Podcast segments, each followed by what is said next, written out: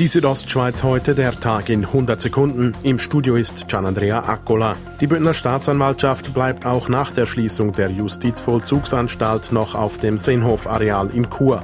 Dies jedoch nur vorübergehend, wie Regierungsrat Mario Cavigelli erklärt. Die Staatsanwaltschaft äh, sollte an der Rohanstrasse können zügeln äh, im Verlauf von 2021 und bis dahin dürfen wir Mieter bleiben im Seenhof für die Staatsanwaltschaft.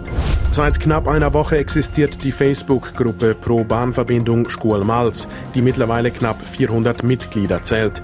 Lanciert hat die Gruppe der Schuler Nordkadel. Er zeigt sich enttäuscht über die Haltung der Regierung, die Bahnverbindung nicht vorantreiben zu wollen.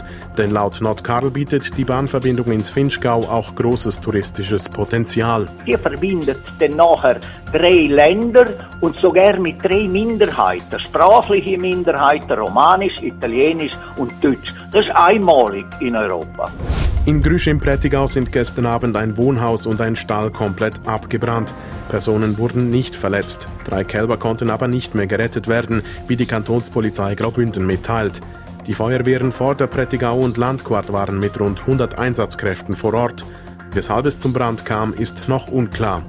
Die Bündner Weinbauern haben ein durchzogenes Jahr hinter sich. Im Vergleich zum Vorjahr ist gemäß Rebbaukommissär Hans Jüstrich bei der Ernte mit Einbußen zu rechnen.